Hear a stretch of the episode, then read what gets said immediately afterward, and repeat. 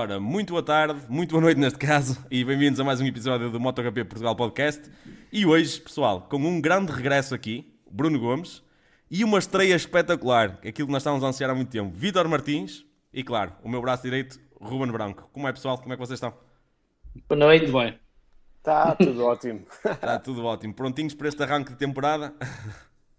Ansiosos. Ansiosos. Foi muito tempo de espera, estamos a poucos dias do, do, do início do da temporada. Uh, Ruben, e tu?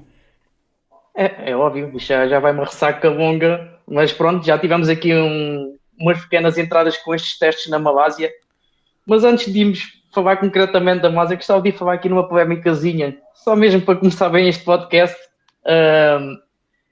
Há quatro anos seguidos que andamos a falhar com grandes prémios. Em 2021 falhou a Finlândia, 22 voltou a falhar a Finlândia, 23 falhou o Cazaquistão e antes de começar a época, já a Argentina, pronto, não, não vai dar, vamos ter esse grande prémio cancelado. E salvo erro, ainda temos dois grandes prémios em, risca, em risco. E, Vitor, se calhar convinha anunciar um, um calendário com 100% de certezas ou hoje em dia é difícil? Não, é difícil e, e, quanto mais são os grandes prémios no calendário, mais difícil é manter essas, essas, essas datas. O da Argentina é por questões políticas. Eh, eu creio que a prova de motocross eh, ainda está no calendário na Argentina. Vamos ver se, se realiza ou não.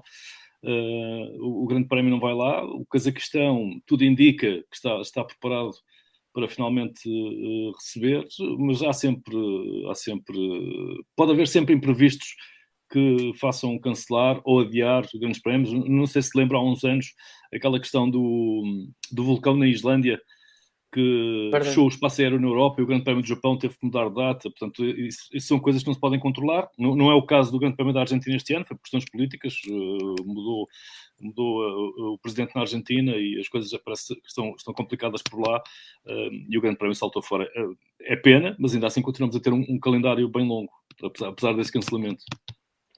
Sim, e um calendário muito bem recheado. E, ó oh Bruno, isto aos poucos, calhar se vai abrir o caminho então para o Brasil.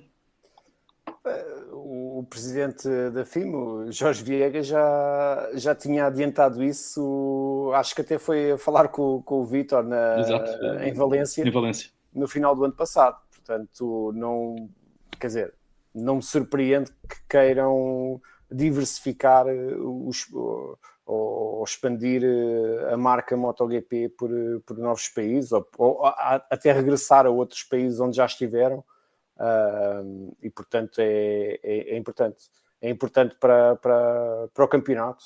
Uh, embora eu outro dia vi uma, ou li uma entrevista do, do Máximo Rivola, da, da, o CEO da Aprilia Racing, em que diz que vai, vai falar, estão a discutir, ou vai falar, vai propor uh, uma série de, de alterações aos, uh, aos grandes prémios, no sentido de os de MotoGP, no sentido de os aproximar mais do que acontece, do espetáculo que, que acontece perdão, com, com a Fórmula 1, em, com mais VIPs, com mais celebridades na, na grelha de partida, com mais uh, show-off, podemos dizer assim. Uh, não sei se será bem o, se eu gosto desse, desse caminho que, que o Máximo Rivola propõe, mas, mas é, é, é uma forma diferente de dar destaque.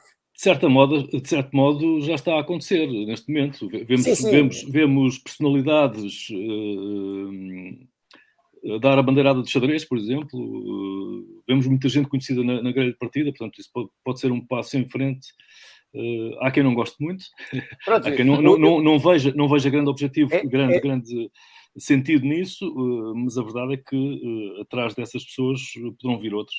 Claro, claro. É mais no sentido de vermos pessoas na, na grelha de partida só para tirarem a foto, partilham a foto na, nas suas redes sociais. Claro que isso vai trazer. Sim, eu, eu acho é que eu Mas acho não, que se calhar nesse, Às vezes nem sequer, nem sequer sabem quem é que é o piloto. Era isso que eu ia dizer. é uma moto. Se calhar, a escolha, se calhar a escolha das personalidades eh, convidadas eh, devia ter algum critério, nomeadamente uh, uh, ter alguma ligação, serem, uh, acompanharem ou, ou, andarem de moto ou terem algum conhecimento do desporto, porque claramente alguns deles estão ali como podiam estar noutro sítio qualquer porque não, não têm qualquer afinidade com, com o desporto e, e, alguns acho que nem sabem muito bem o que, é que está, o que é que está ali a acontecer, o que é que estão ali a fazer.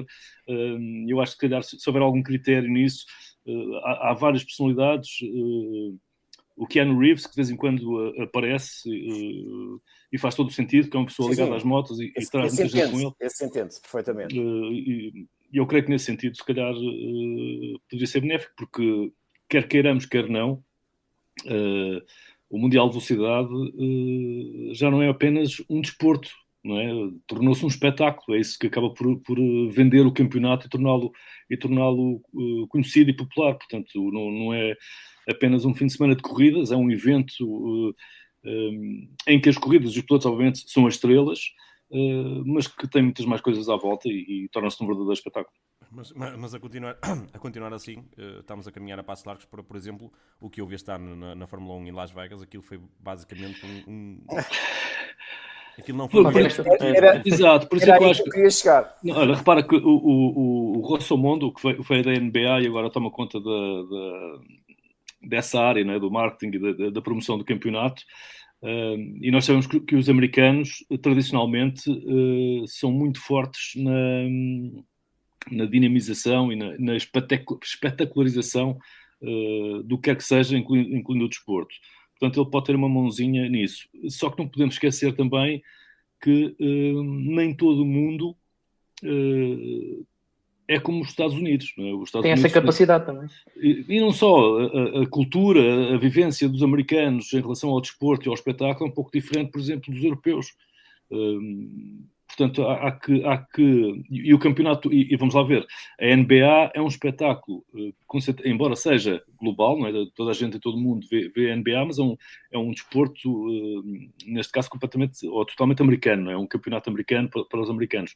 Uh, o campeonato do mundo de velocidade é um campeonato mundial, percorre 20 e não sei quantos países num ano, portanto, é um, é um eh, tem um palco mais global eh, e, portanto, se calhar há que eh, até adaptar, por exemplo, a promoção do Grande Prémio ao país em questão. Portanto, não fazer chapa 5, funcionou no, o que funciona num pode não funcionar no outro. Portanto, Exatamente. eu acho que o, o, o, fã, o, o, fã hardcore, aquele, aquele fã que acompanha, independentemente daquilo que aconteça, esse já lá está. Portanto, se calhar o, o objetivo é captar novas pessoas, fãs novos, uh, e, e, não sei, não, não, tenho uma fórmula para o fazer, mas uh, se calhar envolvendo as pessoas e, e fazendo-as facilmente perceber o que está a acontecer, o que é o campeonato e, e qual é o objetivo, se calhar uh, poderemos trazer pessoas novas para, como fãs de, de, de, do Campeonato Mundo de Velocidade. Nós não, não conseguimos, não, nós, ou seja, não, não se conseguiu uh, trazer fãs como, como a Fórmula 1 conseguiu através daquele documentário da Netflix. Tentou-se uh, aquela espécie de documentário pela Amazon, mas Sim, isso eu... também, de certa forma, acho que estes novos fãs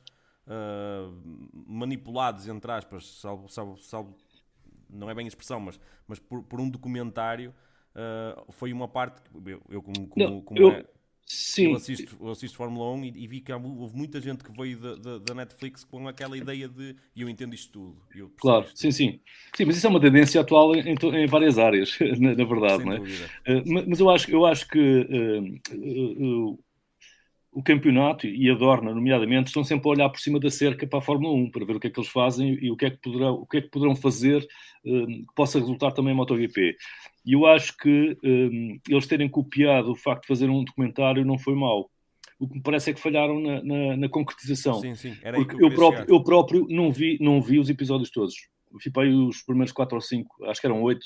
Eu acho que vi 4 ou 5 e não, e não e desisti, não, não, não, vi mais. Não me conseguiu prender o. o... Eu, eu digo porquê? Porque o, não os primeiros dois episódios, talvez, mas depois os seguintes, já me pareceram demasiado uh, artificiais. Já, já tem um script. Estou-me a lembrar, por exemplo, de uma cena em casa do Maverick Pinhales, a filha dele tinha acabado de nascer, estava, estava com a mulher a fazer o jantar na, na cozinha, aquilo era, era tudo muito forçado, foi, foi um pouco espontâneo. E eu acho que um, um, documentário deste, deste tipo tem que ser, uh, tens que ver uh, a alma do piloto. Tem que ser uma coisa espontânea, tens que apanhar o imprevisto, tens que apanhar o piloto a falar uh, do coração não, não pode ser uma coisa eh, montada, não, é? não pode ser uma Exatamente. coisa uh, prevista. Eu acho que foi isso que falhou no, no, no documentário e que, se calhar, no início do, do Drive to Survive, os primeiros episódios, ou a primeira temporada, também foram muito mais aclamadas do que depois as seguintes. Sim. E eu acho que foi por causa disso também. Eram muito mais uh, uh, genuínas e espontâneas do que depois as outras em que tentaram ali uh, fazer uma espécie de, de, telenovela e depois a coisa acaba por não, por não resultar tão bem. Exatamente. Muito bem. Avançamos aqui um bocadinho no tema e vou aqui passar para um tema que o, o Bruno gosta muito. Hum. Vamos falar um bocadinho de penalizações ou não te apetece? olha, que, olha que da última vez que tivemos aqui o Bruno, tivemos duas horas de podcast. Não, não. Bruno, vou, vou dar aqui um contexto. E aconteceu nos últimos dois grandes prémios da temporada. Aliás, já estou a ser um bocadinho repetitivo em relação a isto, não com vocês, porque vocês estão cá hoje, mas é um, um assunto que me revolta-me um bocadinho. E, e, atenção, eu vou dizer isto, que é, que é desde já, não é com o contexto do Miguel estar envolvido nisto. É, o Miguel, pronto, mandou das pilotos ao chão na sprint do Qatar, foi penalizado. Mas o que também vimos depois no Grande Prémio de Valência, na, na, na primeira volta, o Marco Marques dá um toque uh, sobre o Bezecchi, em que, pronto, que, que, que atirou o italiano para o chão, e depois mais tarde vimos o Jorge Martin também fazer aquilo sobre o Marco Marques e nada aconteceu em torno destes casos. Uh, alguma explicação sobre isso? Saber que estou a ver alguma coisa? Se bem se recordam, no meio dessas duas horas de podcast que tivemos, Uh, eu acho que frisei que uma das coisas que deve ser resolvida de uma vez por todas uh, por parte de, de, dos comissários que, que têm por, por missão julgar esses casos é, é, a falta de consistência na aplicação de, determinados, de determinadas penalizações. é óbvio que nós somos fãs e estamos a ver de fora ou mesmo nós, eu e o Vitor, somos jornalistas, nós próprios, às vezes lá na redação, acabamos por, por ter opiniões diferentes. É normal, quer dizer, não, não, mas quem toma as decisões tem que seguir um, um caminho e, e manter uma, uma, uma, linha reta, porque senão eh, entramos naquela discussão do, das teorias da conspiração. E foi aquilo que eu disse da última vez que estive aqui com vocês no podcast, foi consistência. Se forem consistentes com, com as penalizações, mal ou bem, as pessoas vão ter sempre a sua, a sua opinião.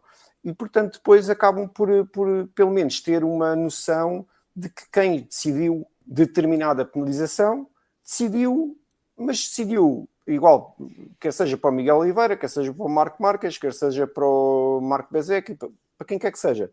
Eh, e, portanto, se, enquanto não houver essa consistência nas penalizações, podem dar as voltas que quiserem, que podem penalizar com uh, long laps, podem penalizar com uh, lá para trás para a grelha de partida, quer dizer, arrancar do pit lane, banir por uma corrida, não interessa.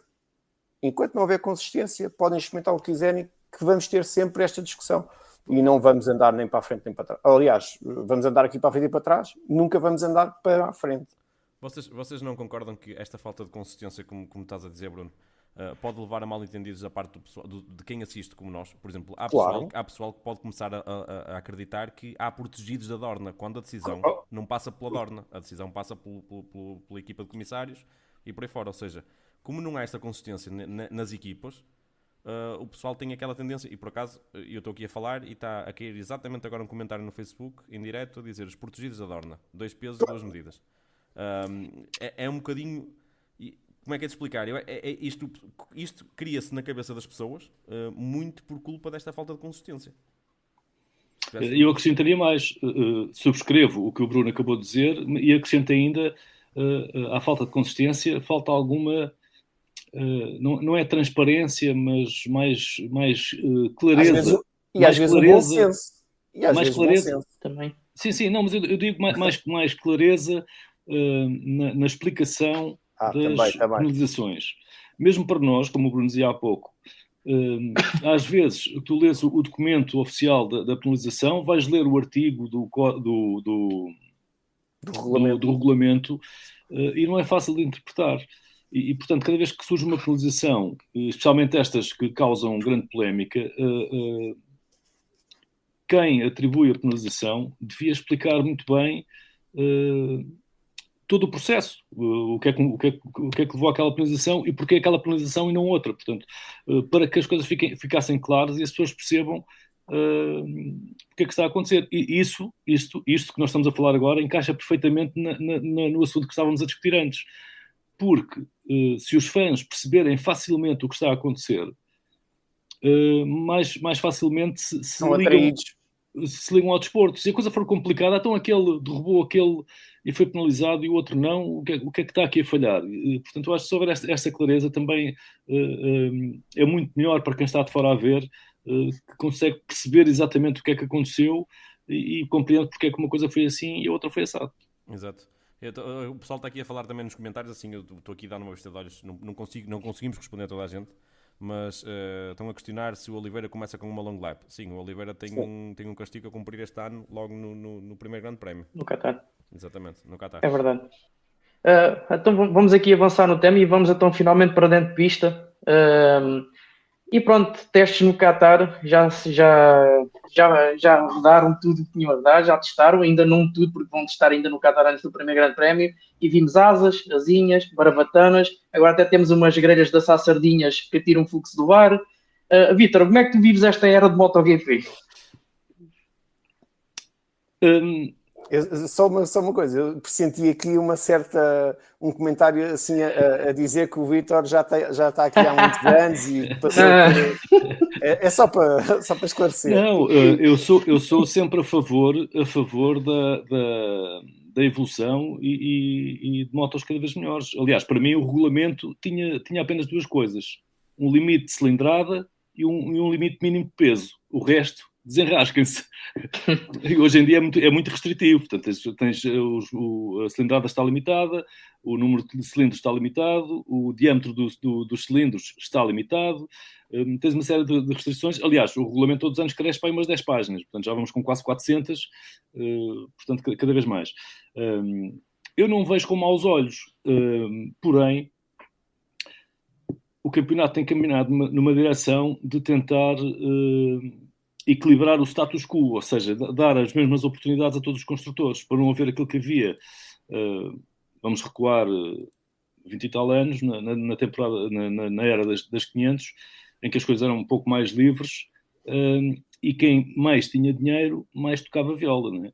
como se costuma dizer. E, portanto, o campeonato tem caminhado numa direção para evitar que isso aconteça, e eu concordo. Não é?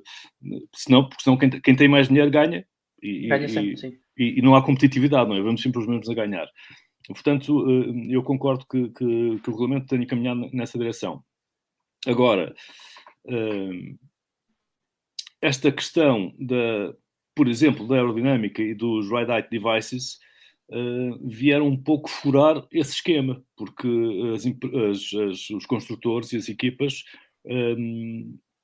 tiveram que investir muito dinheiro para conseguir uh, fazer essas evoluções. Uh, não é fácil, a KTM agora tem, tem, a colaboração da Red Bull no túnel de vento e não sei o quê, porque senão era, era bastante mais difícil fazer esse tipo de evolução. Portanto, aqui, cria aqui alguns constrangimentos e, quebra um pouco esse, esse, esse status quo. Agora, eu confesso que e, e, nós estamos a falar nisto e, na verdade, esse assunto está em cima da mesa. É muito provável que o, que o, que o regulamento em 2027 venha não a eliminar, mas a limitar um pouco mais uh, essa questão da, da aerodinâmica uh, e não só. Os motores podem, podem voltar a perder uh, cilindrada outra vez e fala-se muito em 850 centímetros cúbicos. Está, está, ainda em cima da mesa, vamos ver se, se será isso. O Bruno teve uma reação que eu, ou assim com a cabeça. não, eu, eu percebo porque... Acho que recordamos, recordamos do que é que aconteceu em 2007, 2007 quando Sim, se passou mas... para as 800, para, as motos de Exato, 800. é verdade. E, e o que é que foram os anos seguintes e isso, não é? Sim, é verdade. Ah, os, fabricantes é que... a, a, a, os, os, fabricantes vão deixar de, de, de, estar interessados nos 1000 e vão passar para 800 e as motos de estrada vai ser uma coisa fantástica e, e na não, verdade... Acho, não, mas focaste em um assunto que eu ia falar também, que é, uh, não há grande ligação atualmente não há ligação direta de, de, MotoGP para as motos de estrada, embora muitas das motos que nós hoje podemos ir ao concessionário comprar um, beneficiem de, de todo o know-how e de muita da tecnologia que é desenvolvida uh, na competição, nomeadamente em, em MotoGP. Agora, e já começaram a aparecer as asas, é? já temos várias motos, incluindo nakeds, não só desportivas, mas algumas nakeds também, uh, já com asas. Agora, o utilizador dessas motos uh, vai tirar que partido dessas asas? Zero, bola, nenhum. Mas, mas, acabam por vender porque são iguais às é verdade, É verdade, Lá está. É verdade, só que tu vais pagar as asas. E todo, Pronto, todo, mas... todo, todo o desenvolvimento que... Uh, Tudo por uma estética. Certo? mas mais nada. Um há, malucos, há malucos como eu que pagam. Exato. Mas voltamos Agora, um bocadinho àquilo do show-off. Isto é tudo show-off. Para o pessoal que Exato, vai comprar mas... uma... nada mais. Repara, uh, se, tu, se tu perguntares no paddock aos máximos responsáveis das equipas dos construtores primeiro, quanto é que eles gastam por ano uh, para estar ali presentes? Não é só uh, ter a equipa a correr o preço das motos e das viagens. Não. Quanto é que custou a pesquisa e desenvolvimento para aquela moto que vai estar ali na grelha de partida? É um número gigantesco ninguém, ninguém te vai dizer. Mas o pior do que isso é que se perguntares, então, e qual foi o benefício? Uh, há uma expressão em economia, é uma sigla, é o ROI, o Return Over Investment. Qual, qual foi o retorno do investimento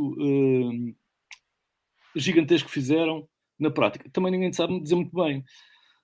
Ou seja, o campeonato é mais uma questão de, de, de prestígio uh, e, e, de montra tecnológica.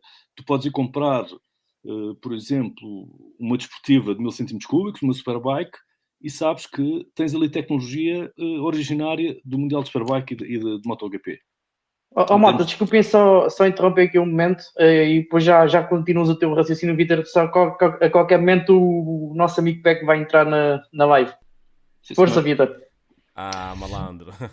Oh, Ora aí está ele. Está ele, está ele. Peco. Espera aí, que eu estou só aqui com o áudio errado. Deixa-me só passar aqui para as fontes. Como é que é, malta? Boa noite. Desculpa, Boa noite. Pessoal, isto é o efeito surpresa. Nós tínhamos anunciado o Vitor Martins e o, Bruno, e o Bruno Gomes, mas também temos aqui o Peco mais uma vez. Também é uma cara conhecida de toda a Calhou gente. há bocado. E, uh, e agora, agora temos o, o, podcast completo. Hoje era surpresa. E eu por acaso pensei que o Ruben não ia dizer nada, porque eu ia fazer uma brincadeira, mas afinal o Ruben anunciou uns segundinhos antes. sim, eu tinha mandado, o Ruben mandou mensagem há bocado, sim, eu estava a treinar. E eu disse: pá, desculpa lá, estou atrasado, ainda tenho que ir fazer o jantar e isso. Um, e eu disse: não faz mal, ele quente quando ele quiser. Yeah, sei que eu demorei mais um bocadinho. Portanto, boa noite a todos e boa noite aos que estão a ver também. Vitor, queres concluir o teu raciocínio? Sim, convém, convém. Uh, só para terminar, esta questão da aerodinâmica é uma, é uma questão complexa, uh, não vai ser fácil uh, colocar restrições àquilo que se, que, que se pode fazer. o regulamento até, até agora. homologações novas, não é, Vitor? Não sei se já viste, já viste as homologações da Aprilia, dos fatos. Ah, sim, não, isso é. Isso, pois isto é um. É um, é um, é no ridículo. Um sem fundo. Isto depois, Sim, uh, os fatos, uh, é a questão aerodinâmica, a questão das, dos sensores que, que um, os fatos podem vir a ter uh, para poder desenvolver mais a, a,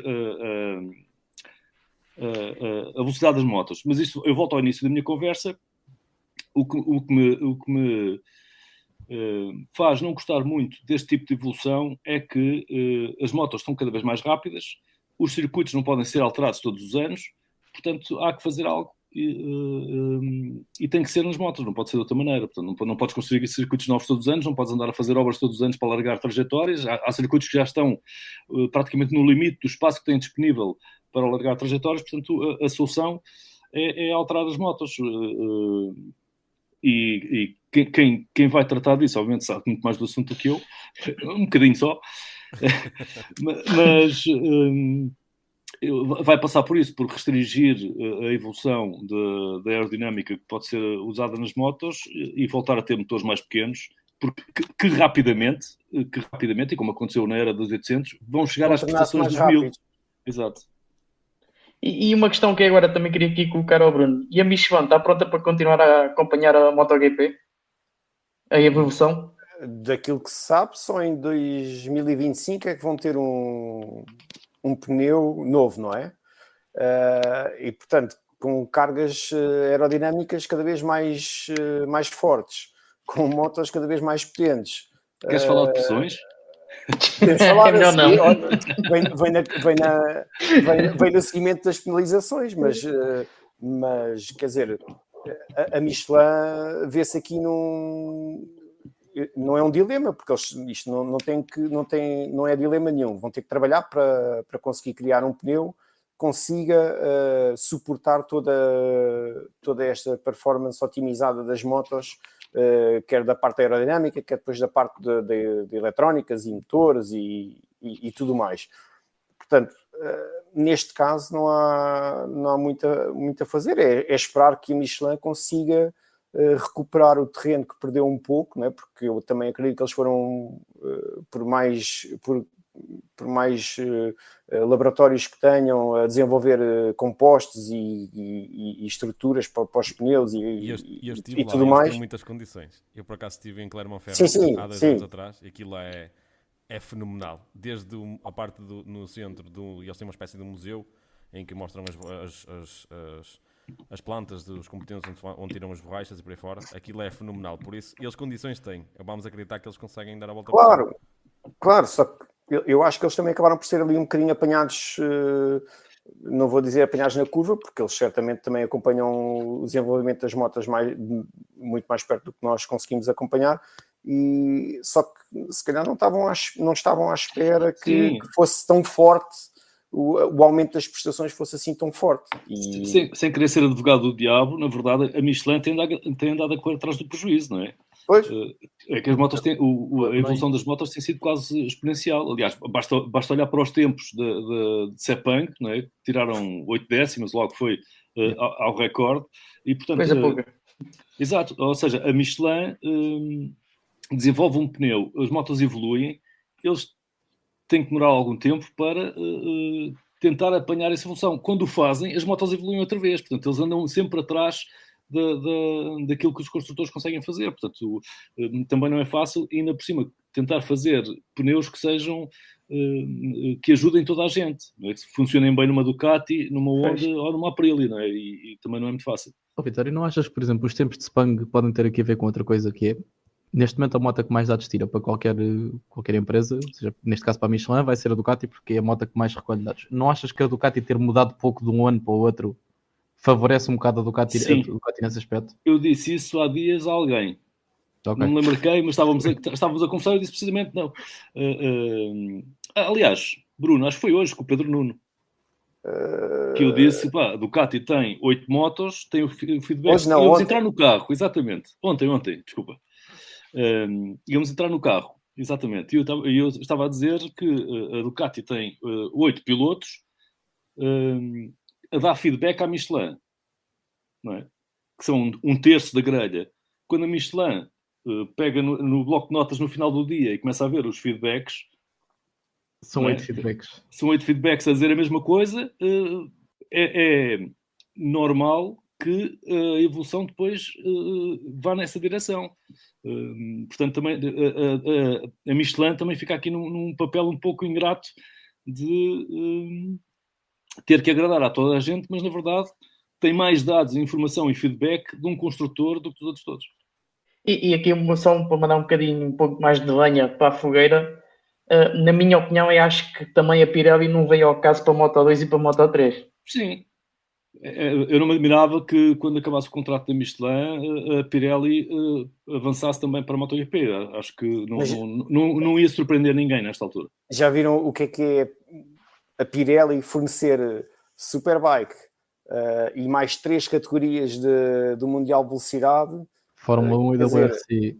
Um... Quer dizer, para, para a Pirelli, eu não estou a dizer que não sejam capazes, era um atenção. Absoluto. Era um, era um não, vamos, vamos já passar ao lado, quer dizer, sem, sem conseguir passar ao lado desse aspecto de ser um domínio uh, absoluto por parte da Pirelli, uh, já viram o esforço que é para uma fábrica, uh, para um departamento conseguir produzir a quantidade de pneus necessários uh, para responder a todas as equipas de todos estes campeonatos? E, e, depois não são campeonatos, quer dizer, não, não vai ser um pneu quer dizer, todos nós sabemos que um pneu de MotoGP não é propriamente um pneu uh, convencional. Uh, por, mesmo os, os pneus slick que nós conseguimos comprar uh, numa loja para, para usar no nosso track day, não são propriamente os pneus slick que, que a Michelin tem, tem em MotoGP, ou a Bristol, ou quem quer que seja. Portanto, se a Pirelli sonhar ou, ou tiver, estiver a pensar uh, ficar com o lugar da, da, da Michelin uh, quando esse contrato estiver uh, em aberto, se o fizerem e se mantiverem todos os outros campeonatos em questão, ainda outra, ontem acho eu, que foi ontem que recebi o e-mail da, da, da Pirelli, da, da, do, de imprensa da Pirelli, estão envolvidos em 150 campeonatos. Uh, portanto, quer dizer, basta pensar a quantidade de pneus que eles têm que produzir, mesmo pondo de parte que vá, 50% desses pneus sejam pneus, 50 ou 60% desses pneus sejam pneus uh, normais que qualquer pessoa pode comprar, portanto, eles não têm que se preocupar tanto com, com as especificações os outros, os outros 40% ou 50% vão ter que ser feitos de, de forma especial para garantir uh, que conseguem uh, manter as performances ou até melhorar, porque, como vimos agora, as motos estão todas a melhorar as suas performances, portanto, os pneus vão ter que acompanhar essa evolução. não sei se, não sei, pode ser que sim, se eles tiverem essa capacidade. Se bem, Muito bem. que eu também acho que referi no último, no último podcast na minha visão, eh, era mais interessante ter um campeonato ou campeonatos eh, quanto mais abertos, especialmente quando estamos a falar nas classes maiores, seja Superbike, seja MotoGP, eh, principalmente MotoGP, estamos a falar de protótipos. Quanto mais aberto for o campeonato, a competição em si, ou seja, não ser um campeonato monomarca do fornecedor de pneus. Haveria aqui também outras possibilidades de, de, trabalhar as motos, de, eh, de, ver eh, outras performances em pista, não fosse ali, não sei, ah, mas depois também acabava por. Ainda eu e o Vitor ontem estivemos com, com, com, o Pedro Nuno, o piloto, e, e, e estávamos a falar também de pneus e, e, relembrámos também que há uns anos atrás, nos, nos idos tempos das, das 500, não é? Em que haviam aqueles Saturday Night Specials que eram entregues uh, acabadinhos de, de, de, sair da fábrica uh, da Michelin e eram entregues a determinados pilotos. Determinado. Pronto, determinado piloto e, que, e que eram fabricados só para aquele piloto, não é? Portanto, os outros todos, mesmo que corressem com, com aquela marca, não iam ter acesso a esse pneu.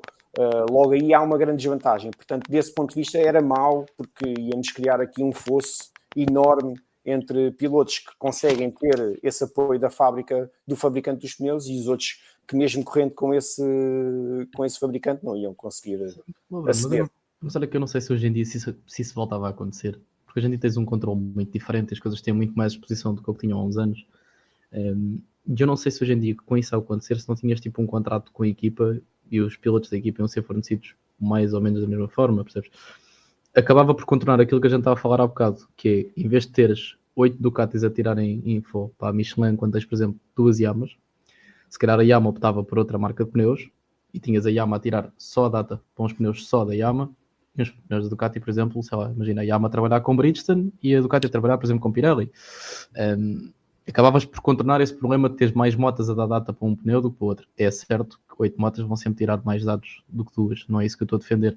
A questão é, com pneus diferentes, se calhar conseguias fazer com que as duas motas fossem beneficiadas um, com o pneu que utilizavam, digamos assim. Sim, se calhar, mas os custos, os custos depois claro. de participação também iam aumentar, não, não, claro. o desenvolvimento iam aumentar. Num, num, num mundo, num, Isto num não é um equilíbrio fácil num, num, mundo perfeito, uh, a Michelin, a Bridgestone, a Pirelli, quem mais quisesse, montava a barraquinha no paddock e, yeah. e as equipas iam buscar os pneus. Hoje yeah. iam buscar um Michelin e amanhã iam buscar um Bridgestone. Isso, portanto, era, isso é que era perfeito. Isso era mesmo, isso era mesmo valor. Agora, o mundo não é perfeito, portanto, é, é o que, agora é o que temos, é a Michelin. Poderá mudar daqui a um par de anos, uh, vamos ver. Mas, mas eu, eu, confesso que eu acho que é um, é um papel ingrato para uh, o fornecedor de pneus, seja ele quem for, uh, conseguir fornecer um pneu competitivo, eficaz, uh, fiável para motos tão diferentes como as temos agora na grande partida, não é? ainda por cima com, com, com o, o, ritmo que está a avançar a eletrónica e a, e a, e a aerodinâmica, uh, é muito difícil acompanhar esse desenvolvimento com motos com características diferentes. Uh, não só em termos de potência, entrega de potência, ciclísticas diferentes, estilos de pilotagem diferentes, porque mesmo dentro da Ducati há pilotos que, não têm o mesmo, o mesmo tipo de, de, de condução ou de pilotagem, portanto eh, a Michelin tem aqui um papel um bocado ingrato de fazer um, um pneu universal que sirva a toda a gente e deixe toda a gente feliz. Uh, isso não acontecia no tempo uh, da Bridgestone, se calhar não era tão criticada quanto a Michelin, se calhar havia menos gente desagradada com no tempo da Bridgestone do que há agora com, com a Michelin, mas também as motos eram diferentes nessa altura, passaram os anos e as motos são, estão completamente diferentes, mas acho que é um, é um papel ingrato do fornecedor oficial, seja ele quem for, tentar fazer um, um pneu universal que funcione igualmente para todas as motos, porque as motos não são iguais, nem, nem os pilotos, obviamente. Muito bem, malta. Vamos aqui avançar um bocadinho e vamos olhar para os pilotos. Eu queria começar aqui um bocadinho sobre o universo KTM. Uh, o nosso rookie até fez uns tempos engraçados, não foi? Sim, eu, eu creio que uh, nem, nem foi. Uh, eu acho que ele acabou por não surpreender ninguém, porque já estava, já estava toda a gente à espera que ele, que ele se adaptasse rapidamente a categoria rainha e foi, e foi isso que aconteceu. Agora, uma coisa são treinos de pré-temporada, outra coisa é uma temporada de Mundial de Velocidade e um fim de semana de grande prémio. Ainda assim, ele, ele, confirmou as boas expectativas que toda a gente tinha, portanto, eu, eu acho que vai ser um excelente rookie. O Pedro Acosta é um piloto que eu gosto bastante pela sua pilotagem, até pela sua maneira de ser, uh, bastante aberto. Uh, e sincero e frontal. Eh, eu acho que eh, tem estofo de campeão, eh, é um, é um piloto que, que, enriquece o paddock e lá está, também transmite aquelas boas sensações para quem está de fora e não conhece e vê um piloto com, com, com, com o carisma que ele está a, a, fazer crescer neste momento. Portanto, eu acho que, acho que o Pedro Acosta vai ser muito divertido de acompanhar este ano. Eu, eu e nunca nos podemos esquecer que é, que é o quarto ano mundial do, do Pedro Acosta. Apenas ainda é o, apenas o quarto ano. que é incrível. Eu ia dizer mesmo isso, que ele é um piloto, um piloto muito carismático e, e, acho que quem, quem gosta de, de MotoGP, quem acompanha isto e quem acompanha o Pedro Acosta, esta, esta ascensão dele, um, não, não, pode, não pode dizer que, que não gosta de ver o miúdo correr, porque ele é, é de facto um, um piloto não fora de série. Eh, agora, em relação a isto de, dos treinos pré-época, eu geralmente não gosto muito de falar porque tínhamos sempre um campeão de pré-época, o Vinales. Exato. E, e depois era o que era. Não, este ano não foi, este ano não foi. Não, Pelo menos até agora, não sei como é que vai ser no Qatar. Tiveste sempre... um torneio novo, tiveste a Rins Cup, já não foi mal. Exato. mas, mas, por exemplo, é, é, é, um dos motivos pelos quais eu não gosto de falar. E também não gosto de, de um piloto como o Acosta, e eu acho que, que o pessoal, todos nós uh, que gostamos de ver isto, devemos livrá-lo um bocadinho da pressão uh, e deixá-lo deixá fluir. Acho que, acho que é muito importante isso para ele, para ele se sentir também não com aquela pressão toda. Queriam fazer dele um Marques, queriam fazer. Não, deixem, eu, eu concordo, concordo, contigo, mas, mas, também, mas também acho que uh, o Pedro Acosta uh, lida melhor com essa pressão do que muitos outros pilotos no paddock. Apesar, apesar de ser ainda bastante jovem, eu acho que ele já aprendeu, ou, ou, é, ou é, dele, nasceu assim, ele consegue, consegue uh, lidar bem com essa pressão e não se deixa afetar muito. Uh, espero que se mantenha assim e que e é o primeiro ano, portanto, uh, as pessoas esperam bons resultados, mas ele não tem qualquer obrigação de, de os fazer, sendo, sendo um rookie. Portanto, vamos esperar para ver, mas acho que vai ser muito interessante acompanhá-lo neste primeiro ano de, de MotoGP. Peco, Brad Binder, candidato ao título, melhor dos outros, uh, sem ser o universo Ducati. O que é que vais achar do, do Brad este ano? Eu que no ano passado, até certo para do campeonato, ainda, ainda estava dentro da luta pelo título. Eu sou sincero, eu acho que falta ver muito o que é que esta nova KTM vale. Porque eu sou, sou muito sincero, estou curioso com aquilo que a KTM vai valer. Não tenho dúvida que a KTM vai muito provavelmente ser a segunda melhor moto da grelha. Um, falta entender qual é a diferença entre esta KTM e a nova Ducati se está mais próxima, se não está, se conseguimos ver se, se calhar aquilo que vimos em alguns grandes prémios em 2022 entre a Aprilia e a Ducati, que tinhas ali mais ou menos a coisa equiparada, apesar da Ducati ter sempre alguma vantagem. Eu gostava, honestamente, que a KTM tivesse dado um salto grande, acho que eles têm, têm dado esse salto de ano para ano e, e, e gostava que eles dessem mais uma vez esse salto. Acho o Binder um piloto fenomenal. Acho que claramente vai ser o líder da, da estrutura KTM. O Jack Miller tem a cabeça a prémio com a chegada do Pedro Acosta. Um, e, e, não estou a mentir, eu gostava de ver, de ver o Binder lutar pelo campeonato, até porque para nós que somos fãs de corridas, eu acho que a condição do Brad Binder é uma condição que nós gostamos de ver. Espetacular. Pronto, entendes? E, e, quando tens um piloto a lutar pelo título, tens uma nova motivação para a corrida, tens uma nova motivação para o campeonato. Um, eu acho que o Binder, apesar de no ano passado saber que era muito difícil vencer, fez um excelente campeonato, sobretudo nas sprints, acho que deu, fez sprints espetaculares durante todo o ano passado. E gostava, gostava genuinamente que ele fosse candidato a título este ano. Da mesma forma, gostava que todas as fábricas estivessem extremamente competitivas e que tivéssemos um Mundial super aceso. Um, sabemos que isso muito provavelmente não vai acontecer, apesar das melhorias em algumas outras fábricas, que não sei se lá vais a seguir ou não, por isso é que eu não vou falar já sobre isso. Um, mas acho que a KTM pode ser um, um fabricante muito interessante de acompanhar este ano.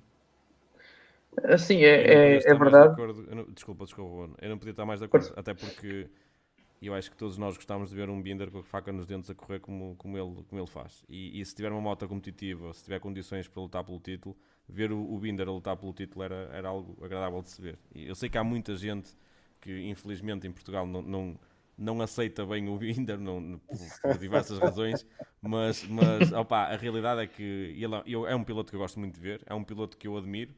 Uh, e se a KTM evoluísse ao ponto de conseguir estar ali taco a taco com as, com as Ducatis, eu acho que íamos ter umas, umas provas mesmo assim top.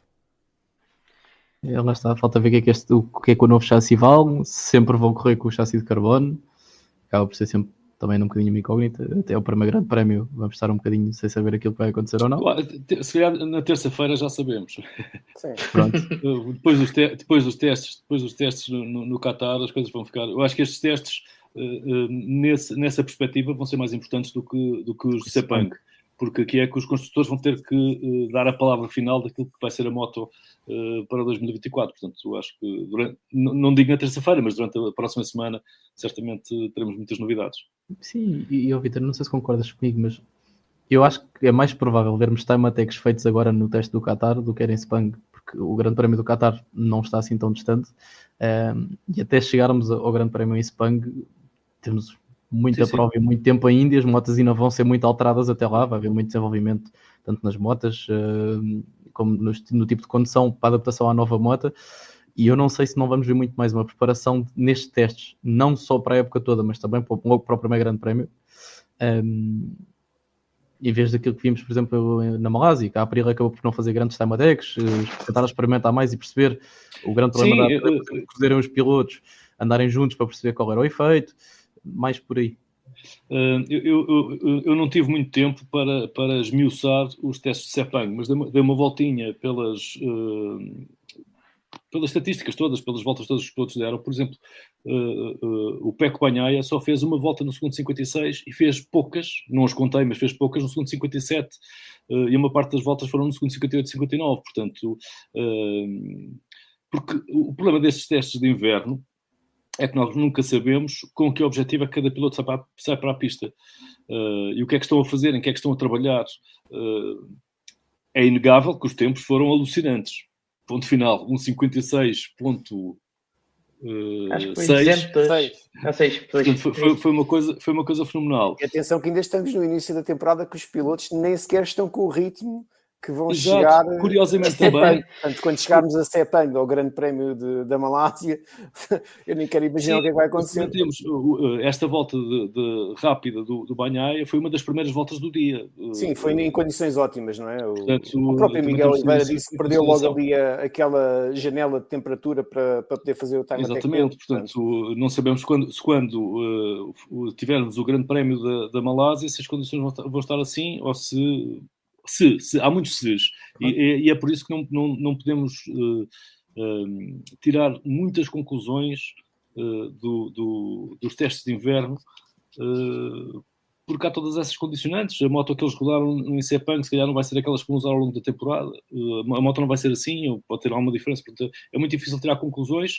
As conclusões que podemos tirar é que o campeão do mundo continua rápido, está toda a gente muito rápida, porque foram vários pilotos que rodaram no, no segundo 56 e, portanto, espero que venhamos a ter uma temporada daquelas bombásticas, melhor ainda que a do ano passado. E assim esperamos. E vocês acham que o Jorge Martins vai ter mais cabeça este ano? O que é que acham que o Jorge Martins possa ter mudado ou não? Até ver, é muito complicado, estamos ainda muito, muito cedo, mas o que é que acham? Começo eu? Eu, eu espero. Não, posso. não, começa tu, fala, eu espero. Eh, eu sou fã do, do Jorge Martin. Acho que ele é, é um daqueles pilotos que de guerra. Não sei, é, é, eu, eu, eu sou, sou mesmo fã dele e, e, e da forma de, que ele tem de, de, viver a vida, até aquela, aquelas festas que ele fez no final da, da não foi desta temporada, foi da outra anterior, uh, quer dizer, vê-se que está a aproveitar a, a, a, vida dele enquanto pode e, e, aproveita bem, e para além disso é, é, é um piloto com, com talento e, e, que é rápido e, e, tem um estilo de pilotagem que eu, que eu, que eu admiro.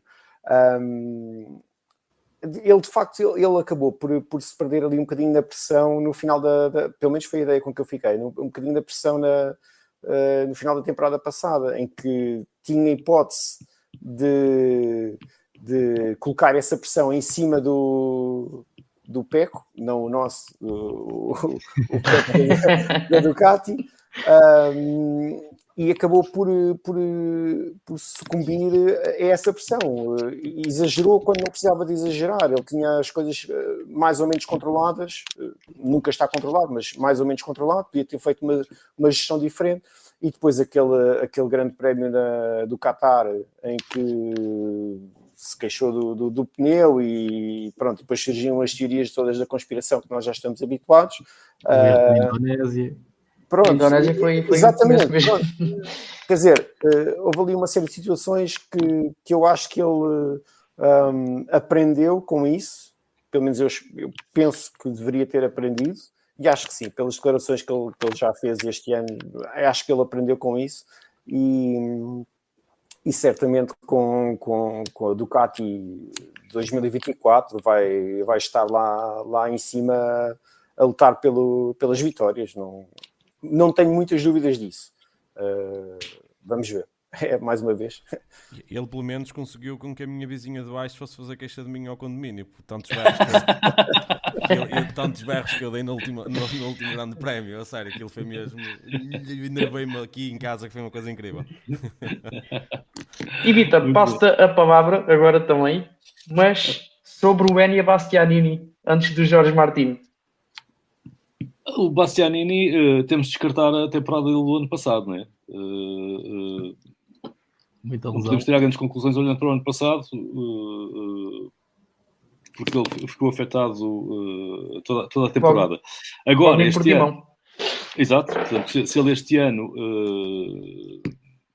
começar a temporada sem, sem lesões, eu acho que é um piloto a ter em conta também na, na, na, luta pelo título. É um, é um piloto rápido, praticamente não falámos dele no ano passado causa disso tudo. Né? Ele, na verdade, eh, esteve muito tempo fora uh, e demorou algum tempo a recuperar, mas eu acho que é, um, é, é uma. Por um lado, é uma incógnita, porque não sabemos até que ponto também uh, ter estado parte da temporada fora o possa ter afetado a, a, a, longo termo. Talvez não, porque no final da temporada não, não estava nada mal, mas obviamente que começando a temporada a 100% fisicamente, eu creio que é um, é um que vamos ter, vamos ter que ter em conta uh, ter uma moto competitiva, vencedora, campeão do mundo, portanto, eu acho que ele tem, tem, tem também todos os, todas as ferramentas para uh, lutar, lutar pelo título e fazer, ficar o pé também face ao, ao, ao Peco Banhaia. Não vamos falar daquele suspeito que por acaso anda aí, que agora trocou de moto, que por acaso passou Era. para a Ducati e que está com uma moto assim, tipo um azulado meio lilás. Será que é só o meta é... candidato ao título? Está esquisito, está esquisito nas cores. Será que é? Será que, que só uma é, não é? Eu posso dar a minha opinião nesse aspecto. Um, para além destes dois nomes que falámos agora, e já tínhamos falado do Brad ainda há pouco, acho que o Bezek, mais uma vez, é, é um piloto que vai, vai dar muito trabalho. E se durante o ano passado foi candidato, este ano também vai ser. Pelo menos à partida para o campeonato, é isto que vai acontecer. Vale o que vale, porque ainda não começou o campeonato, já temos um piloto lesionado Portanto, isto vale o que vale, nós não sabemos o que é que vai acontecer, mas à partida... Ainda temos dois, ainda temos, temos dois. O Raul... O Morbi o, Raul, e o Raul, o Fernandes e o, e o Morbi. A falar do, do Morbidelli. Um, eu, eu sou muito sincero, eu acho que o Marques se entretanto se adapta à Ducati e não sei se viram, houve um vídeo este, esta semana que saiu do Banhaia, na conversa com o Matias no backstage. Há, quem diga, há, há muitos dizer, pilotos que dizem que ele ainda está a fazer uh, a, a esconder o jogo. Não, e que ainda está a esconder o jogo, quer dizer, uh, falha as travagens ou falha a trajetória de propósito para, para não, não mostrar tudo aquilo que é, que é capaz de fazer com, Sabes, sabes que havia uma estratégia, havia uma estratégia old school na, nestes treinos de, de pré-temporada e em treinos privados, que era os pilotos que não queriam mostrar o jogo nunca faziam uma volta rápida. A cada volta que passava, uh, se esforçavam só num setor. Pronto. Que era para não mostrar o jogo todo. Pronto, eles, eles iam fazendo. Agora, agora era o primeiro setor em que eles uh, davam o máximo, depois cortavam gás yeah. nos outros yeah. setores e iam fazendo assim uh, para mostrar o jogo.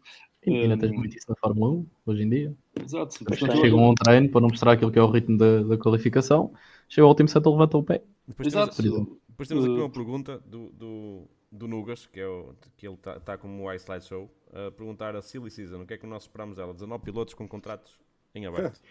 Ainda agora ainda é muito uma, cedo. Ainda agora muito uma tão grande. Eu acho, eu, acho, eu, acho que, eu acho que é um bocadinho. Esta, é um reação, bocadinho esta reação disse tudo, não? É, um É cedo, muito não é? cedo. Há uma coisa que é Muito. grande. Os oito lugares da Ducati vão ser os mais, mais procurados. De resto, Exato. Não, Vale o mas, que mas, mas eu acredito que a Silly Season vai começar com o início do campeonato. Ah, começa a Aliás, já começou, já vi uns zunzuns eh, já, já, já eh, a falar de contratos, portanto, de um rapaz- Ainda hoje-. Ainda hoje vi que o Fermino Aldeguer também já estava apontado por uma Ducati qualquer para o ano que Sim. vem. pronto, vamos ouvir muitas coisas eh, assim que o campeonato começar. Portanto, a Silly Season vai começar muito cedo. E vai, vai durar muito tempo. Pelo menos é aquilo, aquilo que eu acho que Para vai o ano acontecer. inteiro. É, o- vai Pode ser, ser vai uma- ser o ano inteiro. Com 19 pilotos, vamos andar o, o ano todo a falar disto. A verdade é essa. Fora, fora aqueles que também querem subir, dar o passo, não, não esqueçam. Eh, e aqui, continuando, e tenho que aproveitar o Vitor e vou ter que fazer esta questão. Visto Trackhouse, o que é que esperas, Vitor? Deste novo conceito, David Brivio também já por meio, confirmado. Eh, Isso é muito interessante. Essa foi uma notícia eh, eh, que me deixou bastante, bastante, bastante satisfeita. Uma pessoa muito, muito experiente, eh, com vários títulos, eh, muitos anos no, no, no paddock, vários títulos conquistados. Portanto, é- é- isso foi muito interessante. Por outro lado, a Trackhouse tem um, tem um, um, um incentivo que, que aparentemente a RNF não tinha, não é? Que percebem do desporto e querem ganhar. eh, na RNF. Argumento, Vitor. Esse, esse é o outro incentivo. É válido, é válido. para o pessoal que depois Não, vai, sabes, vai ouvir isto, o PEC está a fazer o gesto de Oh, dinheiro. É, Atenção. é esfregar o polegar no indicador, exatamente. Exato. Eh, Sim, porque eh, eh, aparentemente, e eu cheguei a essa conclusão só no último grande prémio do ano, porque estive lá naquela, naquela apresentação da RNF, eh, Naquela fantástica apresentação da RNF. fantástica. Eu só não sabem o que estavam a apresentar. Não, não, houve, houve, lá declarações de alguns dos responsáveis que me deixaram incrédulo. Eu nunca esperava ouvir daquilo alguém que investe aparentemente milhões num desporto e que não está minimamente interessado naquilo que está a patrocinar. Quer dizer, eles, o interesse era meramente, meramente comercial, o que não acontece aqui com, com a.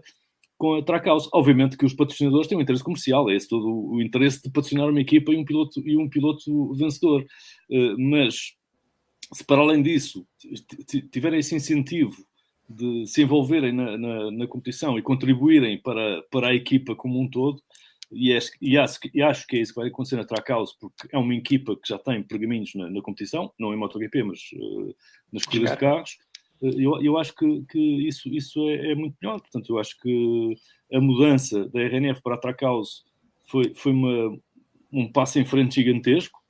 eh, e, e até em termos de vivência na equipa e de clima, eu acho que as coisas vão estar muito melhores. E quando os pilotos são satisfeitos e felizes e se sentem bem onde estão, as coisas, os resultados acabam por surgir. E, e eu, eu acho que tudo isso eh, contribuirá para um melhor resultado do, do Miguel e do próprio Raul Fernandes, eh, porque me parecem que agora. eh, não sei que expressão usar, mas acreditam em quem está por trás deles e estão a ver as coisas a acontecer, nomeadamente ter uma moto competitiva, ter a moto do ano, ter uma moto igual à da fábrica, isso, só isso, só isso eu acho que é, um, um grande passo em frente, portanto eu tenho, eu tenho, eu creio que, e acho que não sou o único, de gra- grandes expectativas eh, para a temporada de 2024 do Miguel. Pior do que a de 2023 é difícil. Difícil.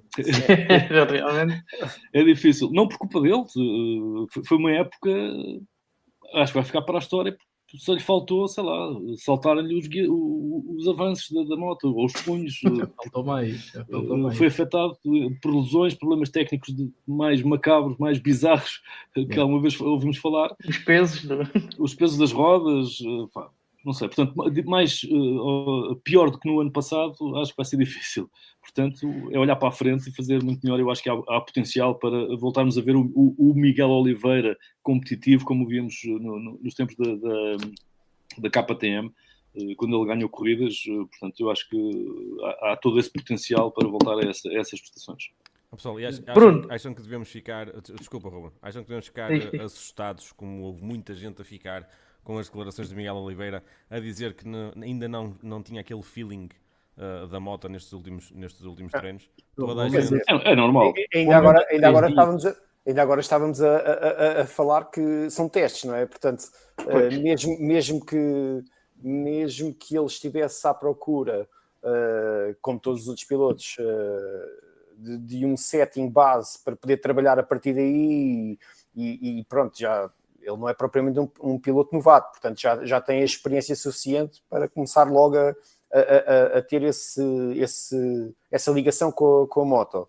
Uh, neste caso, são testes, não é? Ainda agora estávamos a falar sobre isso. O programa testes do, do Miguel Oliveira incluiu aquela raquete de sensores atrás. Exatamente. Que, quer dizer, e fez mais voltas com o Aleixo e com, e com o Maverick, e depois fez. Uma, Quer dizer, ele próprio admitiu que no meio destes testes todos acabou por, eh, por se perder ali um pouco uh, a andar com afinações para a frente, a andar com afinações para trás, até que chegou a um ponto em que disse: Não, vamos, pelo menos vou ter que fazer aqui um, umas saídas para a pista uh, com um setting, um setting base e que é para eu tentar fazer aqui qualquer coisa. Eh, e entretanto já tinha perdido o, o, o, timing ideal de temperatura. E depois entretanto acabou, acabou o teste Sim, de só, só, para contextualizar o que o Bruno acaba de dizer, o Miguel. um, o Miguel no último dia o Miguel no último dia uh, só fez uma saída para a pista com mais de duas voltas, todas as outras, e foi a última todas as outras foram, foram saídas só com, só com uh, duas voltas rápidas. Portanto, era sair para a pista, fazer duas voltas e voltar. Exato. Portanto, o que significa que esteve a trabalhar em qualquer coisa uh, e é normal que, que, que uh, requer ainda, se calhar, algum tempo para perceber como é que a moto reage a cada alteração nas afinações, por exemplo. Portanto, são testes de inverno, como, é como eu dizia há pouco. É, é, muito difícil tirar muitas conclusões dos testes de inverno porque há, há coisas que estão meio mascaradas, nós não sabemos exatamente o, o, o, trabalho que cada equipe e cada piloto eh, fez ao longo desse, desse, desse fim de semana e na verdade aqui ninguém ganha nada, portanto toda a gente falou do Peco que fez um excelente tempo e fez de facto, mas não passa disso mesmo, se calhar em agosto já não nos lembramos disso. Portanto, aqui é pouco relevante ser o mais rápido eh, ou, ou o mais lento. Portanto, vamos esperar pelo início do campeonato e aí sim, quando for a doer, é que ficamos a saber. Não, e, e, por e exemplo, eu... agora, desculpa aí, Ope, por exemplo, agora o, o, Bruno também tem ali o, a grelha do fluxo do ar na cabeça dele. do... tive que trocar, tive que trocar. Esqueci a bateria nos assuntos. Estava, estava a dizer, Força, a, eh, a pergunta que o Tó estava a fazer, acho que nem é só o Miguel que não está bem com o feeling da moto. A própria Aprilia teve a testar para perceber quais são as soluções que quer trazer para 2024 ou não. Exato. Eu acho que não é uma dúvida só do piloto, é uma dúvida da fábrica no geral. Eles estão a tentar perceber o que é que funciona, o que é que não funciona, o que é que os pilotos gostam e o que é que não gostam. Ah, pessoal, Até eu, porque... eu, eu, fiquei na dúvida foi numa coisa. Eu li, li alguns, eu não vos posso dizer a fonte porque infelizmente foi, foi muita coisa. Isso até foi, foi durante o dia, fui, fui vendo, não sei se foi no X ou qualquer coisa, que o Miguel só ia ter um motor da, da GP24 agora no Qatar. O Miguel e todos os outros pilotos a. Ok. Ok. Ou seja, eu a fonte que tinha lido, aquilo, não sei se era um comentário, se era algo do género, era do género, que os outros todos tinham, menos o Miguel e o Raul. Não, seja, não, não. não, receber todos ao mesmo todos. tempo agora no Qatar, certo? Sim, sim. Ok. Só, só Porque o que nós falamos de 2024, eh, só podemos dizê-lo depois de terminar os testes da pré-temporada, porque até lá Ainda as vão... motas vão mudando, tu nunca sabes se, se aquela Ainda é a moto. Não homologaram a especificação do motor. Portanto. Exato, só será homologado depois destes, depois destes, destes testes no Qatar. E tanto quanto sei, na Aprilia ainda não se tinham decidido pela versão final uh, do motor que vão usar durante a temporada. Daí, daí... Mas, o Raul Fernandes não ia levar a GP23? Só no início. Depois é, vai no início da 24. Sim, mas eu, entretanto, entretanto, eu já li uma entrevista de alguém, já não me lembro de quem, Uh, já não lembro de quem. Que, que o Oxley fez essa entrevista que estás a dizer, que era a dizer que é muito provável que eles consigam pôr as duas GP24 Exato. Eu acho que foi o. Oxley. Ok, Pronto, ok. Porque não é só fica uma questão, esclarecido. não é só uma questão. A, a Trecal trouxe muito dinheiro para cima da mesa, mas não é questão só de dinheiro, não é? Eh, A Aprilia Racing não é propriamente um departamento gigantesco. Não, eh, é, é capaz de fabricar quatro motos com a mesma especificação e todos os componentes associados a, a- a pôr essas motos em pista, não é? O departamento de competição da Aprilia é capaz de ser o mais pequeno dos departamentos de competição das marcas que estão envolvidas eh, em, em MotoGP. E tanto quanto sei, há muito, há muito trabalho do departamento de competição da Aprilia que é feito em outsourcing, ou seja, não são eles próprios que fazem, têm que mandar fazer a, a- a empresas especializadas porque eles não têm eh, essa capacidade para fazer em, em rapidez e, e em número. Viste, e mesmo assim não usaram um chassi da Calex o ano passado. Que, mal, que malzinho. Olha, por, por falar em, em bizarro, o que é que acharam da, da onda, da decoração da onda este ano? Bem, pelo menos é diferente. É diferente, últimos olha. No meio daquilo que estávamos a falar há, há pouco, eh, não sei se ainda em off, eh, quer dizer, enquanto estamos a ver não sei quantas motas iguais de ano para ano, esta finalmente mudou. Podemos não gostar, eh, mas, mas, eh, Primeiro eu- estranha-se, depois entranha-se. é, eu acho que, É. acho que ao vivo, quando, quando estiver em pista, é capaz de ser, eh, ser uma cor, uma, conjugação de cores interessantes. Embora o azul, se aquele azul fosse o mesmo azul que eles usam na, na decoração de Superbike, eh, Ficava ótimo. eu acho que ficava, ficava melhor. Mas pronto, são gostos pessoais. Mas dizer, eu acho que eles foram buscar a- a- as cores à moto que o Rossi usava em 2002. Eh, tem muito, muita presença. Sim, Com- com do Nick- da, da altura do Nicky Hayden também. Yeah. Eh, Exatamente. Tinham, tinham, tinham muito azul, eh, mais azul tinham agora estas últimas. E o que é que esperam dos senhores do HRC? Marini, Mir, Isso é que já me estás a fazer uma E- pergunta complicada. É mais o que é que esperas da Honda e depois o que é que esperas que os pilotos consigam fazer com a Honda. Uh, o Zarco, como tu sabes, e uh, eu sei que sabes porque já partilhaste isso, um, o Zarco deu uma entrevista a falar que a moto é expectável que seja pelo menos 7 décimas mais rápida em comparação à moto do ano passado. Agora, se a moto vai ser 7 décimas mais rápida em uma volta, nós não sabemos. Se vai ser Pois. 7 décimas mais rápida em ritmo de corrida, nós não sabemos. Portanto, o o Zarco realmente ele disse que vai ser 7 décimas mais rápida. Em que a gente não sabe, mas vamos descobrir já em breve. Está aí à porta do campeonato.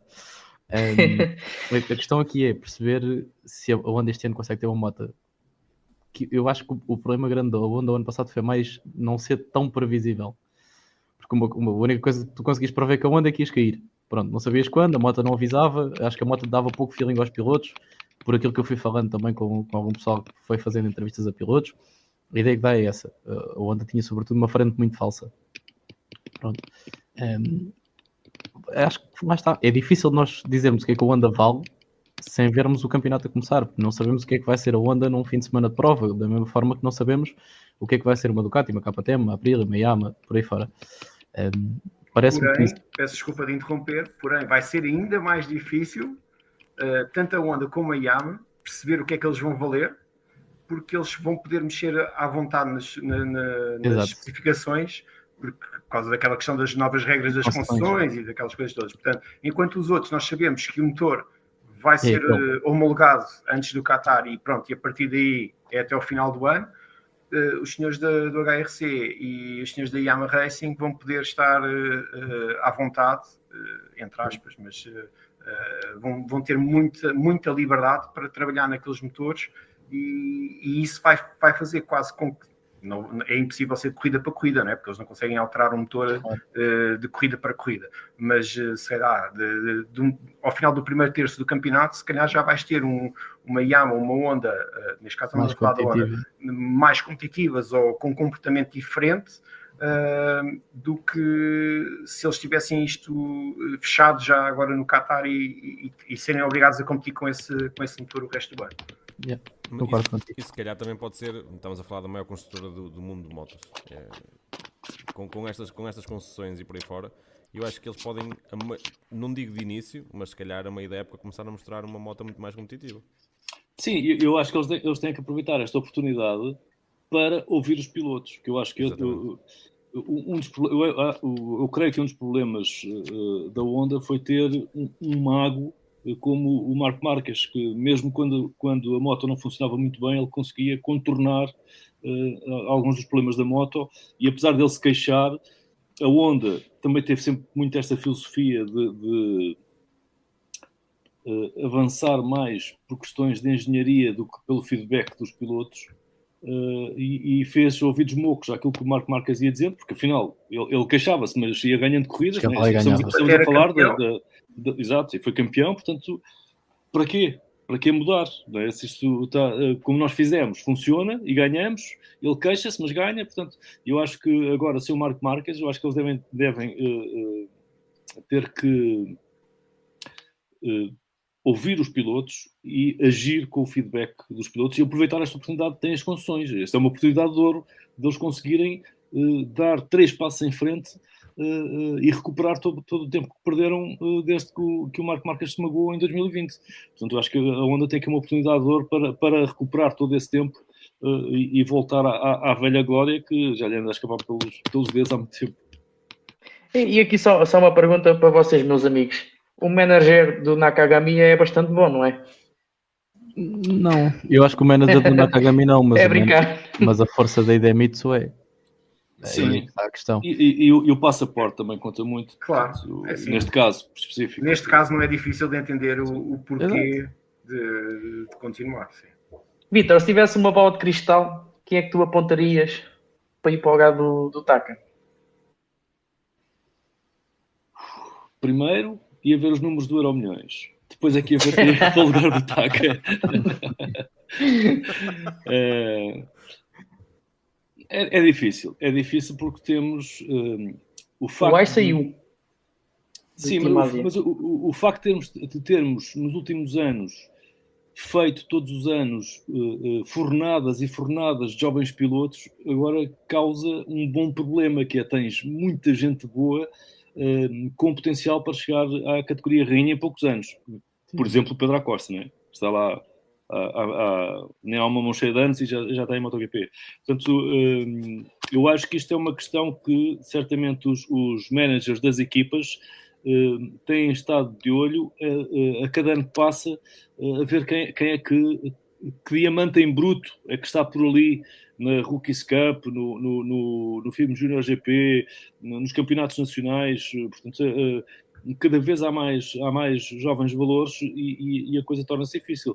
Agora, se falarmos no imediato, eh, imaginemos que o, que o, que o, que o Taka sai no, no, quando acabar o contrato, pá, tens de Moto 2 com potencial, eh, tens pilotos que estão em Moto 3 também com potencial para rapidamente chegarem, chegarem em MotoGP. Mas o, o problema Agora, é qual, é qual deles, pá, é, é, que estamos numa altura, uh, e, e, foi quase sempre assim, uh, mas agora se calhar mais, em que não te safas só por, por, por, uh, por seres um artista, por seres um bom piloto. isso, isso ajuda muito, obviamente, mas o trazeres a, a, a célebre mala do dinheiro, especialmente para, para aqueles passos de FIM Junior GP, uh, Moto 3, Moto 2, isso ainda, ainda, ainda tem bastante importância uh, e, e, se calhar alguns grandes valores ficaram pelo caminho por não ter conseguido reunir os maços de notas necessários e, portanto, isso é também um fator para te colocares debaixo de holofotes, não é? É? Porque hoje em dia seres bom obviamente é bom. É? O problema é que se calhar não, não consegue, não, não, há, os lugares são limitados um, e se calhar a tua única maneira de tentar eh, manter ali sob o holofote para o ano seguinte é teres um lugar numa equipa e muitas vezes tem que ser comprado e às vezes não há, não há essa oportunidade. Portanto, pedires-me um nome é muito difícil eh, eu responder-te a isso, pá, mas há, há, muitos pilotos uh, que estão aí na calha para, para poder uh, substituir o Taka Nakagami. Uh, começando pelos japoneses. Sim, o Ai, o Sasaki também deu o pulo este ano para a Moto 2. Eh. Exato, portanto, uh, e até porque a Honda e a Idemitsu uh, certamente preferirão uh, ter um piloto, um piloto japonês com as suas cores, por questões comerciais, obviamente, interessa-lhes e, é, é, melhor para eles ter um japonês do que ter sei lá, um italiano ou um espanhol que já lá tantos. Sim, mas o entrave tem sido esse, mesmo esse. Nas categorias de base, os, os pilotos japoneses, ou, ou, nem vou dizer japoneses, mas asiáticos no geral, um, não têm rendido aquilo que era preciso. É verdade que o Sasaki fez, fez, bons anos no Moto 3, subiu agora o Moto 2. O Ayogura fez um ano muito bom no Moto 2, depois teve a lesão, teve isso tudo, teve um ano complicado. E acaba, eu acho que acaba por ser mais por aí que o Nakagami se mantém no MotoGP do que por outro qualquer motivo. É que, neste momento, ok, o Nakagami não está a render, mas há algum piloto que esteja a render que faça a Idamitsu questionar-se, ok, se calhar vale a pena Exato. trazer este piloto para o lugar do Nakagami. Eu, genuinamente, eu não vejo isso. Acho que é uma opção a longo prazo, ou pelo menos é aquele piloto que eu espero que chegue a esse lugar daqui a anos. Não, é o Veda Pratama, que foi este ano para a Rookies Cup, foi campeão da Asian Talent Cup ano passado, e realmente, eu sou sincero, eu acho que vês ali um piloto um bocadinho à semelhança do Pedro Acosta quando começou a ganhar uh, as primeiras uh, Talent Cup, o, o Junior GP, Talent Cup, entraste no Rookies Cup, que ele não correu na Talent Cup, uh, correu no Junior GP e depois passou para a Rookies Cup. E eu acho que é um piloto um bocadinho mais desse género. Não estou a dizer que é um piloto igual, mas notas que há ali qualquer coisa que há mais do que os outros. E este ano vamos conseguir ter esse comparativo já num campeonato muito mais a nível mundial, como é a Rookies Cup. É isso mesmo. Vamos começando a entrar então para, para a reta final deste podcast. Mas uh, antes tinha só aqui mais umas perguntinhas para fazer. Mas, e peraí, peraí. Bruno. Temos aqui uma que já me está a escapar há muito tempo. Em que um colega aqui, e foi no YouTube, não foi no YouTube, questionou o seguinte para todos nós. Fábio de, uh, de Gian António continuará na Era isso que terminou o, campeonato ou será consta que acaba tá. rendimento? Posso começar? Bruno, chega-lhe. Era, era essa a pergunta que eu tinha a fazer. Se formos a ver, se formos a ver mais uma vez o, o que aconteceu em Sepang agora no teste, uh, naquela simulação de corrida que houve de 9 ou 10 voltas, ou qualquer coisa assim, foi o piloto mais rápido. Uh, portanto, se isso serve de alguma indicação, e depois temos que, temos que recordar de outra coisa vai começar a temporada com a GP23 e, portanto, é uma moto que, na verdade, os pilotos do Ducati partilham toda a informação entre si, portanto, não há aqui grande, não há grandes segredos. Todos os pilotos conseguem aceder à informação uns dos outros em tempo real, quase. Portanto, é, chegam à box, ah, o que é que o Pecco fez, o que é que o Martin fez, e então uh, conseguem perceber rapidamente uh, o, o que é que se vai passar, ou o que é que se está a passar vai ser interessante, por exemplo, para, para a adaptação do, do Marco Marques, porque uh, vai conseguir aceder a, a toda a telemetria da, das motos dos outros, uh, dos outros pilotos. Mas pronto, uh, o, o, Fábio vai, vai começar o ano com uma GP23 que já tem os dados todos feitos do ano passado, é uma moto ultra competitiva e, portanto, e o que nós vimos em Sepang foi uma simulação de corrida em que ele faz uh, 9 ou 10 voltas e é o mais rápido, e portanto o que podemos antecipar é que tudo indica que ele vai, vai, vai, vai continuar, uh, pelo menos no início desta temporada 2024, no seguimento da trajetória ascendente uh, que mostrou no final da, da, da 2023, em que precisava de garantir o, o lugar até a última da hora.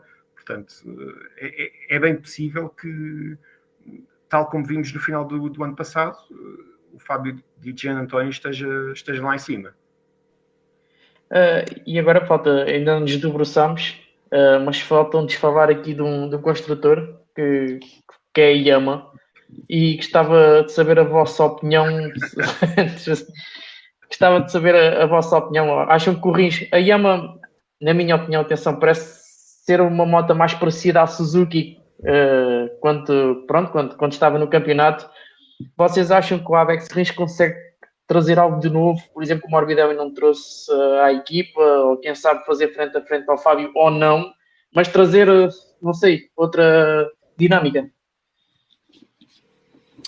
Sim, eu, eu acredito que sim. Sabes que o, o, uma das regras eh, e um dos objetivos dos pilotos é, é, primeiro que tudo, bater o companheiro de equipa. Portanto, isso é logo um, grande incentivo. Principal rival. Exato. Portanto, é um grande incentivo para bater, para bater o, o Fábio Quartararo. Agora, a Yama continua a padecer do mesmo problema, eh, que é o facto de ter apenas duas motos. Portanto, o, o desenvolvimento fica sempre uh, um pouco comprometido por ter o feedback de, de, apenas, de apenas dois pilotos. A Yama, em tempos, antes de entrar nesta, nesta fase mais, mais difícil e menos competitiva, era, era, apelidada como a, a, moto mais fácil de pilotar, era, era bastante homogénea, portanto não, era, era, muito rápido em todos os circuitos, era, era muito amigável para o piloto e isso era um benefício nessa altura. entretanto, as coisas complicaram-se do ponto de vista técnico e, e o Fábio Quartararo viu-se e desejou-se nestes últimos anos para fazer bons, bons resultados, mas eu creio que, tal como a Honda, também a Yamaha tem aqui uma oportunidade de ouro com, com a questão das concessões para tentar uh, uh, recuperar todo o tempo. Aliás, as concessões foram criadas por isso mesmo, quer, quer foram criadas há uns anos, quer, quer agora, é precisamente para ajudar. Uh, os pilotos, os construtores que estão em algumas dificuldades a, chegar ao nível do, do, dos outros mais competitivos. Portanto, eu espero que, e tenho a certeza que a Honda vai tentar, a Yama vai tentar aproveitar essa, essa uh, oportunidade, especialmente tendo apenas uh, dois pilotos, portanto, tem, tem, pouco feedback, se calhar devia testar mais do que tem testado nos últimos anos, porque o Cal Crutchlow teve um emprego, um emprego por um lado espetacular, por outro lado... Sim, exatamente. andou muito pouco de moto, não é? Uh, se calhar explorar agora que tem essas condições e que tem, que tem, que tem uh, essa, essa um, vantagem de poder realizar mais testes, usá-los de facto uh, para tentar evoluir a moto, porque o potencial tem para, para, para ser um bom. Um bom voltar a ser o construtor que era no, no, no campeonato, e eu creio que todos beneficiaríamos com isso, ter, ter um, um campeonato mais equilibrado também do ponto de vista técnico, para não voltarmos a ter uma, uma Ducati Fest, não é? Aí não é só isso, é uma pena não termos um Quartararo, por exemplo, competitivo, como não tivemos no ano passado. Quando um piloto há, há dois anos lutou pelo campeonato, há três anos foi campeão. O Morbidelli no ano anterior uh, andou a lutar pelo campeonato com o João Mir, por isso é, é, um fabricante que estava habituado a lutar Exato. pelo campeonato. Estou a dizer isto num curto prazo, é? porque a Honda, claro também estava habituada, não num espaço tão curto por conta da, da lesão do Marques, mas antes disso o, dominava completamente também. É, então, basicamente, acho que está tudo esclarecido para já, mas uh, só mesmo para fecharmos este podcast, temos que ir à pergunta praxe. Bruno, quem é que é o teu candidato ao título para este ano? Quem é a tua aposta? o Peco já se está a rir. Porque eu já sei que vou dizer cagada a seguir. Vitor, vai pensando. Eu vou, eu vou, vou dizer o, o Jorge Martins. Eu acho que Jorge Martins? é a minha, a minha aposta vai, vai, vai para o espanhol. Peco. Jack Miller. Não, estou brincando. eu, como não estou a rir, eu não estou a rir porque acho que seja mau piloto. Atenção, não, não é isso. Eu, eu como, um é bom fã, como um bom fã do Miller, tinha que dizer isto. Não, estou a brincar. Sim, todos um, queremos ver mais Taxi Miller. Não, atenção, eu, eu sou mesmo fã do Miller, não, não escondo isso a ninguém, uh, mas tenho plena noção que não vai ganhar campeonato nenhum. Uh, eu vou ser, se calhar vou dar a opção um bocadinho mais polémica, eu acho que o, o candidato ao título é o Marques. Marques. Qual deles? é verdade. Isto era uma aposta que dava para ganhar em dois lados. Era moto, também podia dizer o Fernandes, disse o Augusto ou o Raul.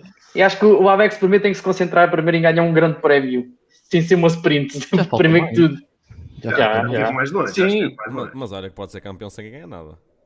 Também é verdade. João Mir. É um facto. Yeah. É, teve um, um em Valência, ganhou uma corrida. ganhou uma corrida. Em Valência. E porque foi o Rins que abriu a porta. O Rins abriu a porta e vá, ganha lá. E salvo erro, o, o Nicky Hayden também, na altura, também ganhou só um grande prémio, não foi? Uh, ganhou o último, se não me engano. Então, só foi um. Tenho a certeza. Mas, mas tá... Então, quem é a tua aposta? A minha? Sim, a tua. Eu, eu, eu pensei que o Peck ia ser mais polémico que eu, mas, ou melhor, que, que eu ia ser mais polémico do que ele, mas afinal ele vai para o mesmo que eu. Eu apostava ah, no. Eu, eu, estou, eu, eu estou entre os dois MM, que é o Martin e o Marcas. E eu acho que o, o Banai este ano vai acusar pressão. Vitor, a tua bola de cristal? agora vai ser os números do Totalote. Ok, vai que terça-feira a gente joga. Um, pá, não é fácil, não é fácil. Uh, uh quem é está. Futuro, não é? Sim, mas é sempre ir fazer este exercício de, de, de prognóstico. Já agora, estamos a pôr fora da lista de, assim, dos favoritos o, o Binder? Não. Não, tá, Calma, tá, ainda não, dei a minha. Era isso que eu ia dizer. É difícil, é difícil escolher um piloto uh, porque, vamos lá ver, o Peco Banhaia foi campeão. A pressão está do lado dele, na verdade. Portanto, Exatamente. ele tem que defender o título, a pressão, a pressão neste momento antes de começar o campeonato, está uh, do, do, lado do, do Peco Banhaia, que é um piloto rápido, vencedor, está, campeão do mundo. Um, depois temos os pilotos que estiveram ali próximos de, de conquistar o título, nomeadamente o, o Jorge Martin, o Marco Bezecchi, que terminou o campeonato em terceiro, se não me engano. Um, portanto, também sentiu, não chegou a sentir o sabor, mas cheirou, uh? Portanto, uh, tem, tem essa, essa, essa coisa do seu lado. N não vai ser fácil. Uh, o Jack Miller, não creio, não creio, mas o Brad Binder, esse não o podemos desconsiderar. Eu creio que falta ao Brad Binder alguma consistência. Ele é um piloto muito, muito impetuoso e, e, e, e, se formos analisar o campeonato dele, a, a curva parece uma taquicardia. Não é? Bons resultados, cai, depois um resultado melhor, depois pronto, falta-lhe falta -lhe, falta -lhe, uh, ali alguma consistência. Acabaste de escrever o campeonato dele e as corridas de Jack Miller. Exato. Arranca primeiro, Exato. duas voltas Exatamente. depois, acabou-se. Pronto, Pronto já está. Uh, mas não deixa de ser um piloto com potencial uh, uh, para, lutar pelo título. Depois temos todo, o universo Ducati, não é? Não podemos descartar nenhum dos pilotos que está com, com, com, com, a Ducati. Depois nos outros, nos outros construtores as coisas são um pouco mais difíceis. Não sei, sinceramente. Na, na Aprilia, o Maverick Vinales, mas o Maverick Vinales também, quando parece que finalmente descobriu a luz, a luz logo a seguir apaga-se eh, e, e, acaba por, por, ficar para trás. O Aleix é um piloto esforçado, mas também, se calhar, o ano passado ficou um pouco aquém daquilo que tinha, das expectativas que tinha criado no, no, no ano anterior. Uh, o Miguel é um pouco uma incógnita, nós sabemos que ele é rápido e capaz de vencer corridas, mas no ano passado, com o que se passou no ano passado, não, é difícil avaliar o que ele poderá fazer este ano, com, com a moto deste ano. Portanto, é sempre um, um, um, prognóstico difícil de fazer. Há sempre aquele wishful thinking, não é? A malta pensa no, no piloto que gosta mais e acha que ele vai ser campeão. Uh, mas estamos... Não foi o meu caso. Exato. Estamos em, estamos em fevereiro, o campeonato acaba em novembro, uh, com muitas corridas pelo meio, as sprints. Vai ser uma, uma temporada muito longa. Uh, não podemos esquecer que há sempre imprevistos o Miguel que o diga, no, no ano passado, é? e, e, e isso, isso, afeta logo a, a, a, temporada, nomeadamente no que diz respeito a tentar manter-te ali no topo da tabela, entre, sei lá, os 5, 6 primeiros na, na tabela do campeonato, portanto, eh, assim que te magoas, perdes pontos, perdes, uh, desces logo ali um bocadinho, e depois é difícil recuperar essas posições, portanto, é, é, é um exercício um pouco ingrato, mas é sempre interessante fazê-lo, porque estamos a fazê-lo um pouco às escuras, só com aquilo que aconteceu nos testes da, da, da pré-temporada e, e, olhando para, para o ano anterior, e muitas vezes as coisas mudam, mudam radicalmente. Aliás, o Peco Banhaia de, eh, de 21 para 22, ele foi campeão em 22 a primeira vez, certo? Não estou a olhar nas minhas contas. Sim, sim, sim. Foi, foi, 22, 22. Ele diz que deu, deu, deu um clique na, na, na pré-temporada e que isso, aliás, até foi no verão, nem foi na, nem foi na pré-temporada Exato, foi em 2022. Portanto, não foi de 2021 para 2022. Foi durante a temporada de 2022, naquela paragem de verão. Uh, ah, que ele fez... aqueles pontos todos. Exatamente, ao Fábio Quartararo. Exato. Certo. Histórico. Ele diz que fez uma introspeção, analisou pormenorizadamente aquilo que aconteceu na primeira parte da temporada, tentou perceber uh, porque é que cometeu os erros que cometeu e conseguiu dar a volta por cima. Isso quer dizer que outros pilotos podem fazer. Assim, Basta entrar assim, no, por acaso, no estado de espírito. Não foi nesse ano também que ele teve um acidente em Ibiza? Yeah. Foi. Foi. Acho que foi, yeah. acho foi, foi. Sim, foi 2022, sim. Eu acho, que, esse, acho que foi isso ele, que ele começou... Foi o acidente, baralhou ali as ideias. No, no, na rotunda Ibiza, exatamente. Eu sou sincero, eu acho que o que baralhou Victor, as ideias não agora, foi o acidente. Agora aqui uma brincadeira, mas que vai ficar aqui resistada para todos. Se, se isto se desse uma volta muito grande, mas mesmo muito grande, uh, e se o Miguel fosse campeão, rapava-se o cabelo? Nem, pensava duas vezes. Eu, eu já não posso. Já Fazemos, fazemos assim, o Bruno o, o cabelo e o Vitor rapa. É. Exato. Exato. Não, sim, pá, eu, acho, eu acho que hum, eu, eu fico um pouco com um sabor agridoce em relação, em relação ao, ao Miguel, porque nós sabemos que ele tem o potencial. Uh, é um excelente piloto, é um dos melhores do mundo. Caso contrário, não estaria onde está. Uh, já mostrou que sabe ganhar corridas, já ganhou de forma espetacular mais do que uma vez. Uh, é um piloto rápido, uh, inteligente, consegue ser um elemento de equipa, portanto, consegue, consegue trabalhar em equipa e, e fazer avançar o, o, todo o conjunto, eu acho que ele tem todo o potencial para ganhar. Não tem tido as estrelas todas do lado dele, isto, estamos no pinker da competição, tudo tem que estar alinhadinho para as coisas correrem bem, e ao Miguel, infelizmente, nem sempre tem sido assim. Aliás, no ano passado até vimos, quando as coisas estavam mais ou menos alinhadas, ele fez boas corridas em duas ou três ocasiões. Portanto, eh, eu espero que o Miguel não tenha, não tenha o azar do, do, do ano passado e possa estar lá na frente, porque eu acho que ele tem, ele tem eh, potencial para estar a lutar uh, uh, pelo título. Uh, não tem tido essa, essa. Os astros não se alinham a seu favor e a coisa não tem corrido bem, mas ele tem potencial para fazer. Portanto, eu acho que ele tem potencial para ganhar com a Aprilia que já mostrou também que pode ganhar, mas estamos num, num, ano, num ano que vai ser novo, com motos novas, eh, muitos pilotos que mudaram de equipas, portanto, todos estes prognósticos uh, são quase conversa de café, é difícil, é, difícil, é, mais um, é mais um exercício de adivinhação, na verdade, do, do, que, fazer, do que fazer prognósticos, na verdade, mas uh, o que eu acho é que uh, espero que as forças estejam mais equilibradas, em 2024 eh, eh, não seja tudo tão vermelho ao longo do ano e que, e que tenhamos corridas, corridas interessantes. E, olha, Mas se eu vier a marcar vermelho por volta, se eu vier a marcar vermelho por volta, é bom, Vitor. Não, vermelho aí no, no, no, no cronômetro, sim. Agora, motas, motas muito vermelhas também não. Mas eu acho, eu acho que temos, temos aqui à porta uma temporada que pode vir a ser muito boa, até com esta questão da mudança do, dos regulamentos, as concessões para ajudar a Yama e a, e a Honda, especialmente, que estão, que estão no nível mais baixo, aliás, no nível mais alto das concessões, são aquelas que têm mais concessões neste momento. E na extremidade oposta está a Ducati.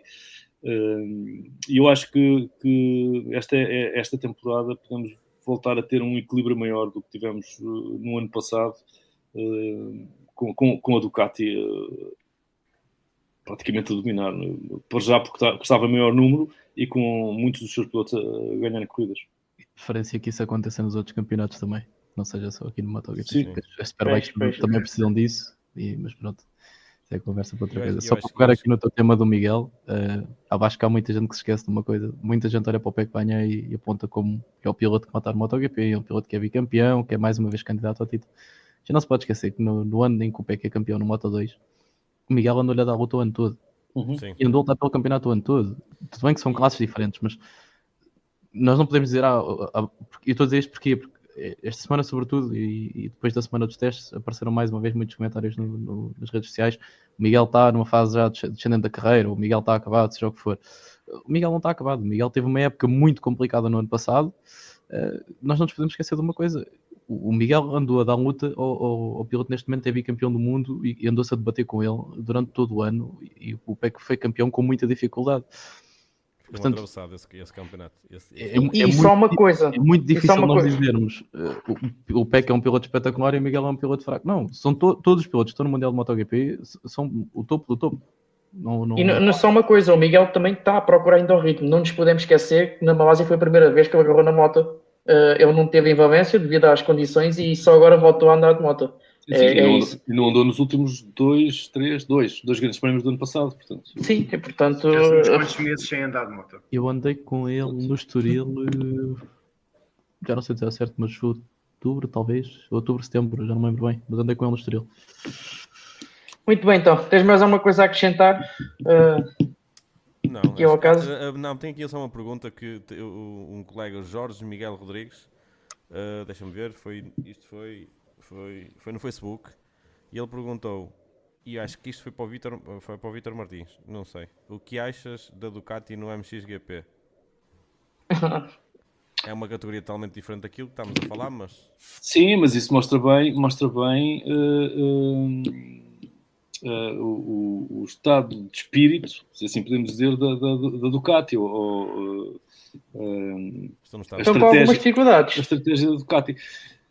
Sim, repara, é, é, um desafio totalmente novo, bem, quer para a Ducati, quer para a Triumph, que portanto também se aventurou por essas, por essas, por essas andanças. É, é, pá, são, são, desafios que não são fáceis, mas que mostram. Hum, falta uma palavra. Uh, a, a, determinação, se podemos dizer assim, a ambição, exatamente, de, de, de, uma, de, um construtor que não se acomoda uh, a vender panigalas e multistradas, né? Yeah. Portanto, é um novo desafio que pode correr mal, mas também pode correr muito bem.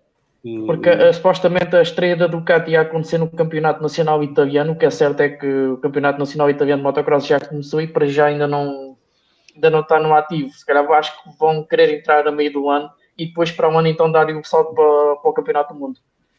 Sim, até, até porque uh, é, é, uma coisa completamente inédita. A, a Ducati nunca esteve uh, nas competições uh, do terreno. Bem, a, a família, Sim. se recuarmos um pouco, a Cagiva, há uns anos esteve no, esteve no Paris Dakar uh, e, e tinham motos de, de todo o terreno.